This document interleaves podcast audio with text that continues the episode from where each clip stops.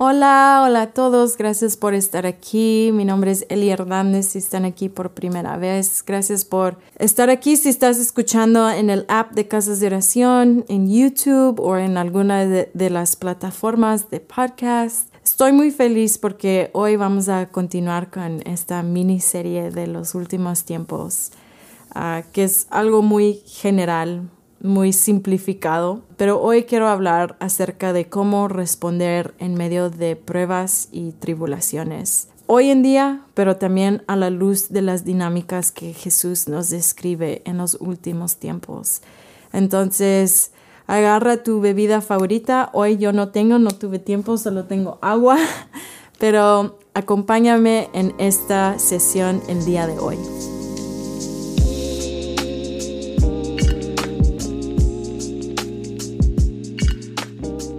Ok, entonces Jesús nos describe muchas dinámicas que van a pasar en los últimos tiempos antes de su regreso.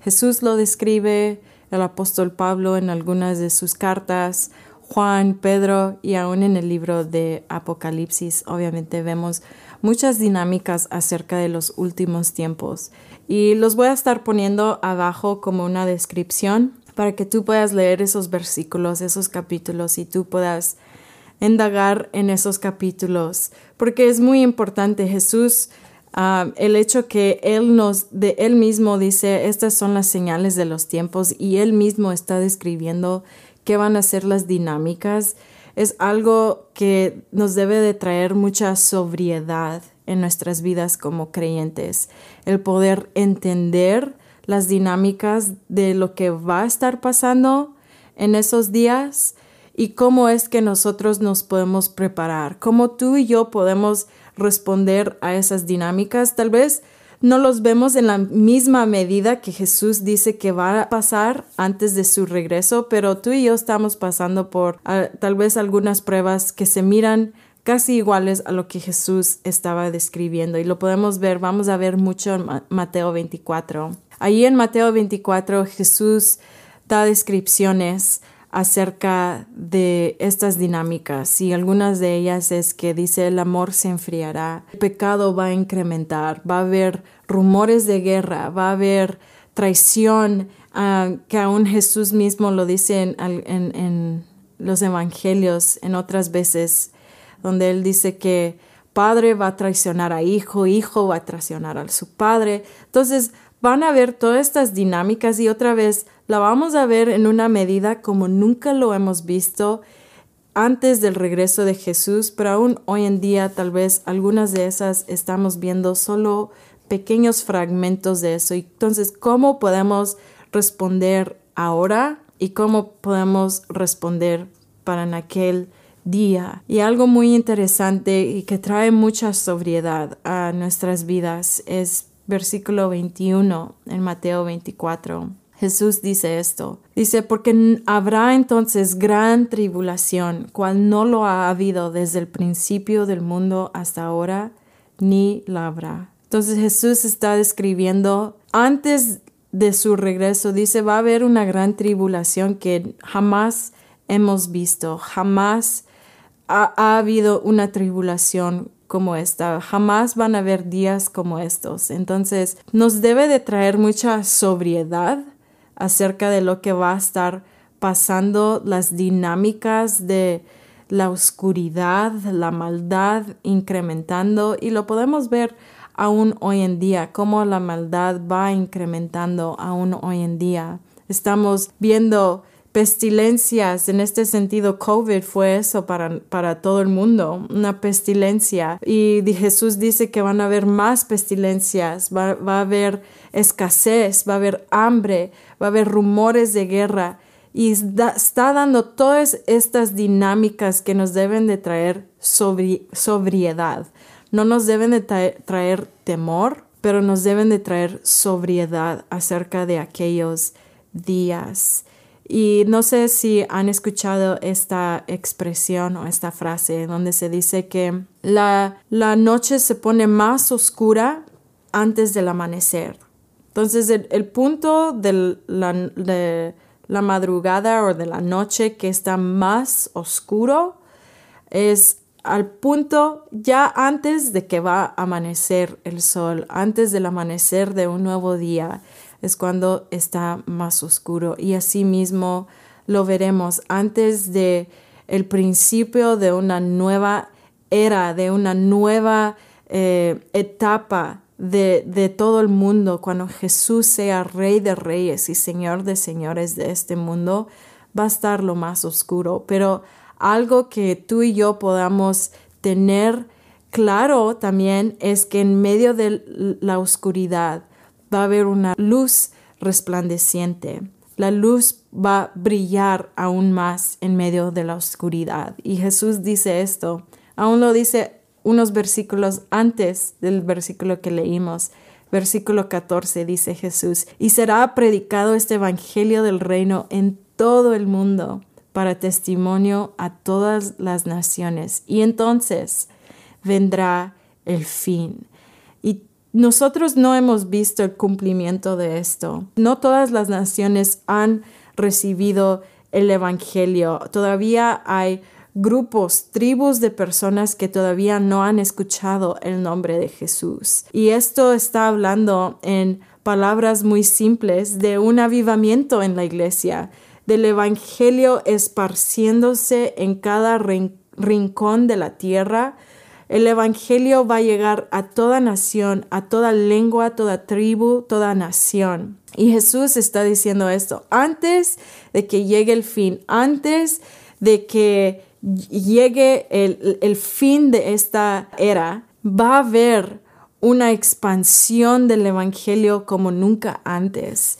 Y esto habla en, en, en palabras muy simples de un avivamiento dentro de la iglesia, de predicar el Evangelio como nunca antes, para liberar a los cautivos, para ver a muchos venir a los pies de Cristo. Habla de una gran cosecha que va a pasar de almas, personas que van a anhelar y van a recibir el Evangelio, van a anhelar a Jesús como su Salvador. Y esto es lo que Jesús está describiendo, aún en medio de la oscuridad incrementando, va a incrementar la luz. La luz va en aumento día tras día y va a resplandecer. Y esto es lo que vimos con los discípulos en el libro de los Hechos. Ellos, en medio de la persecución, mientras ellos iban a establecer la iglesia, la, la iglesia primitiva, aún en medio de sus tribulaciones, de sus pruebas, el Evangelio se esparció. Es por eso que hoy en día tú y yo tenemos el Evangelio. Y ellos pudieron caminar en, en, en, un poder que nunca habíamos visto, pudieron caminar en milagros, pudieron caminar en sanidad, pudieron predicar el Evangelio con poder. Y tú y yo lo podemos hacer ahorita. Eso está disponible para nosotros hoy en día. El hecho o la verdad es que tú y yo nos necesitamos activarnos en eso. Entonces se requiere una iglesia avivada, despertada, apasionada, apasionada por Jesús primordialmente. Y esto es lo que el Señor quiere desatar en nuestras vidas, activar en nuestras vidas una compasión para los perdidos, una compasión y un amor que el Evangelio sea esparcido a toda lengua, a toda tribu y nación. Tal vez tú y yo no estamos en otro país predicando el Evangelio, pero tú y yo podemos orar y tú y yo podemos dar financieramente. Tal vez tú conoces a un misionero, tal vez tu iglesia está patrocinando a un misionero. Tú y yo podemos ser aún parte de esta gran cosecha que el Señor está hablando, que va a haber a los, al, al final de la era, antes de su regreso.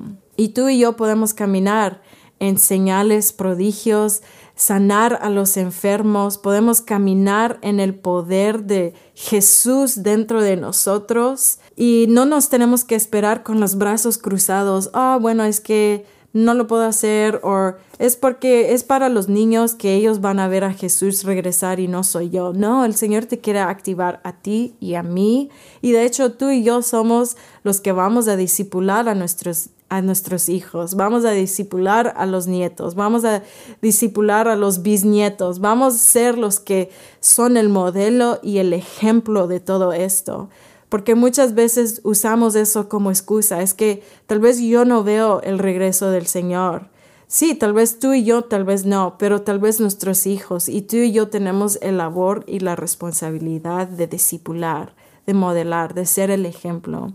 Entonces, habla acerca de una iglesia avivada en medio de las tribulaciones. El libro de Apocalipsis habla acerca de la novia, está hablando acerca de las bodas del Cordero en el capítulo 19 y dice que su novia se ha preparado, se la ha concedido lino, lino fino y e, es purificada, lavada por la sangre de Jesús. Entonces habla de una iglesia preparada, una iglesia avivada pero aún más que los señales y prodigios, y aún más que las sanidades, aún más que cualquier otro milagro, creo que el milagro más grande que se va a ver en la iglesia y que tú y yo podamos tener en medio de la oscuridad, la, oscuridad rodeándonos es tener un corazón que está completamente enamorada de Jesús, que no se ha ofendido, que no se ha endurecido, un corazón que no se ha dado a la ofensa, no se ha rendido, un corazón que está completamente enamorado y esto requiere una madurez. Y esto es lo que el libro de Apocalipsis habla cuando habla acerca de la novia, que la novia se ha preparado, es que la novia se ha madurado, ha madurado a tal punto donde ella se puede casar con el Cordero. Y tú y yo necesitamos madurar. Y creo que nosotros ya sabemos eso. Tú y yo necesitamos madurar mucho más en nuestro amor por el Señor. Pero hay una invitación. Y esta es mi invitación y mi ánimo para ti el día de hoy que en medio de las pruebas, en medio de desafíos, en medio de tribulaciones, que esas pueden ser oportunidades para nosotros poder madurar en nuestro amor por Jesús, que puedan ser oportunidades de, de crecer en nuestra cercanía con el Señor, de no alejarnos en medio de la tribulación, no alejarnos en medio de las pruebas, pero de hecho dejar que el Señor trabaje, obre en nuestros corazones en medio de las tribulaciones, en medio de las pruebas, y eso se puede ver en nuestras vidas como una enfermedad que estamos batallando, la pérdida de alguien, si hemos perdido a alguien, un ser querido, a veces es la traición, a veces es persecución. Y otra vez tal vez no es en la medida que Jesús está hablando acerca de los últimos tiempos, pero es un músculo que tú y yo necesitamos ejercer, fortalecer hoy en día, porque si no podemos ejercer este músculo hoy en día, no vamos a poder estar de pie en aquel día en esos días, cuando eh, el mal nos va a estar rodeando, la oscuridad va a estar rodeándonos. Entonces, requiere dejar y abrir un espacio para que el Señor obre en nuestras vidas en medio de las tribulaciones y pruebas. Y es mucho más fácil decirlo, yo lo confieso, mucho más fácil decirlo que practicarlo, pero es un músculo que necesitamos practicar de abrir nuestros corazones al Señor en medio de las pruebas y dejar que Él obre en nuestras vidas. Y ese es mi primer punto práctico. No corras del Señor, pero corre hacia el Señor. En medio de las pruebas, corre hacia Él. Y si tienes que procesar tu dolor, procesa tu dolor ante el Señor. El Señor no se ofende porque estás herida o porque estás ofendida. El Señor quiere sanarte y encontrarte en ese lugar. Entonces, abre tu corazón, procesa lo que estás pasando, esa prueba, tribulación ante el Señor, porque el Señor, eso es lo que quiere. Él quiere tu corazón al final del día. Él quiere mi corazón al final del día. Y lo que Él quiere es un corazón completamente enamorado de Él. Entonces, en medio de las pruebas y tribulaciones, tenemos la invitación de correr hacia Jesús. Y me encanta este versículo en Santiago 1, Santiago 1 versículos 2 al 4 y dice, hermanos míos, tener por sumo gozo cuando os halléis en diversas pruebas, sabiendo que la prueba de vuestra, de vuestra fe produce paciencia. Mas tenga la paciencia su obra completa para que seáis perfectos y cabales sin que os falte cosa alguna. Entonces Él está diciendo, en medio de las pruebas, lo podemos contar como gozo porque algo está siendo formado. Y de hecho, algo que nos estaba faltando se está siendo perfeccionado en nuestras vidas. Dios está obrando en nuestras vidas interiormente. Y este es mi segundo punto práctico, es el primero, correr hacia el Señor y el segundo, tener una perspectiva eterna. El Señor no ve nuestras vidas solo por lo que vivimos en esta tierra. Él no solo está viendo 70, 80 años. Él está viendo nuestra alma en la eternidad. Y el Señor está viendo desde el final hasta el principio. Y Él dice, yo no quiero que te falte nada. Yo no quiero que te falte nada en, en tu fe, que te falte nada en tu fidelidad.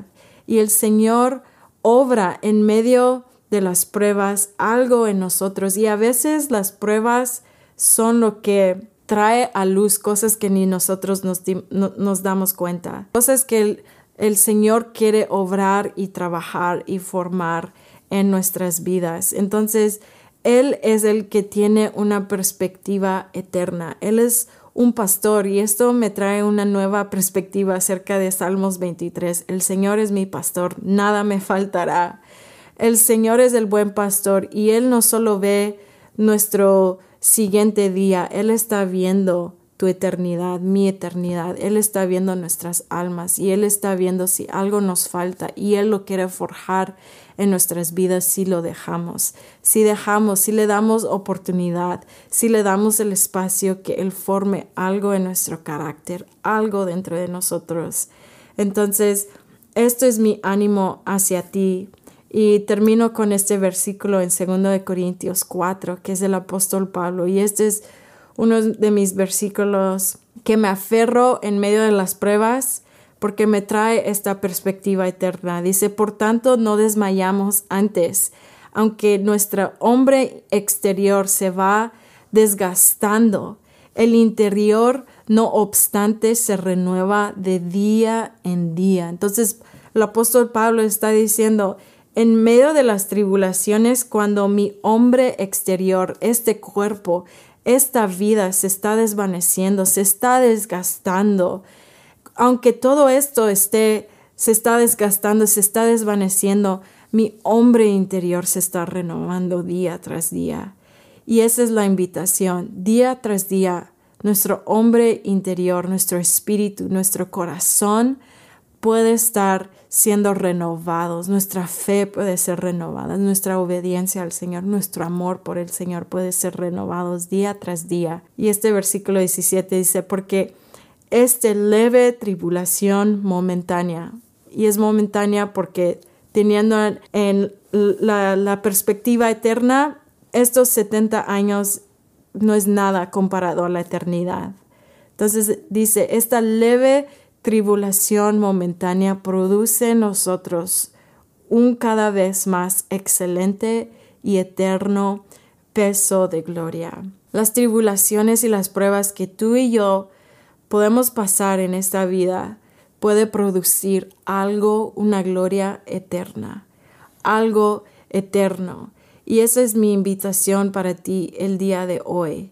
No dejes que la prueba te haga desmayar o te haga correr del Señor. De hecho, corre hacia el Señor, corre más cerca, estar cerca de Él, escuchar lo a Él, qué es lo que Él quiere formar en tu vida, qué es lo que Él está haciendo en tu corazón. Y esto es lo que puede sostener un corazón avivado en medio de las tribulaciones, en medio de las pruebas, en medio de la oscuridad, en medio de, de todas estas dinámicas que Jesús describe, en medio del pecado incrementando. En todas estas dinámicas, tú y yo podemos estar ardiendo con un corazón lleno de amor y ardiendo y permaneciendo fiel. Entonces, espero que esto te haya bendecido. Si le das un like o subscribe o si lo quieres eh, compartir a alguien más, espero que esto sea de bendición y los veo la próxima vez.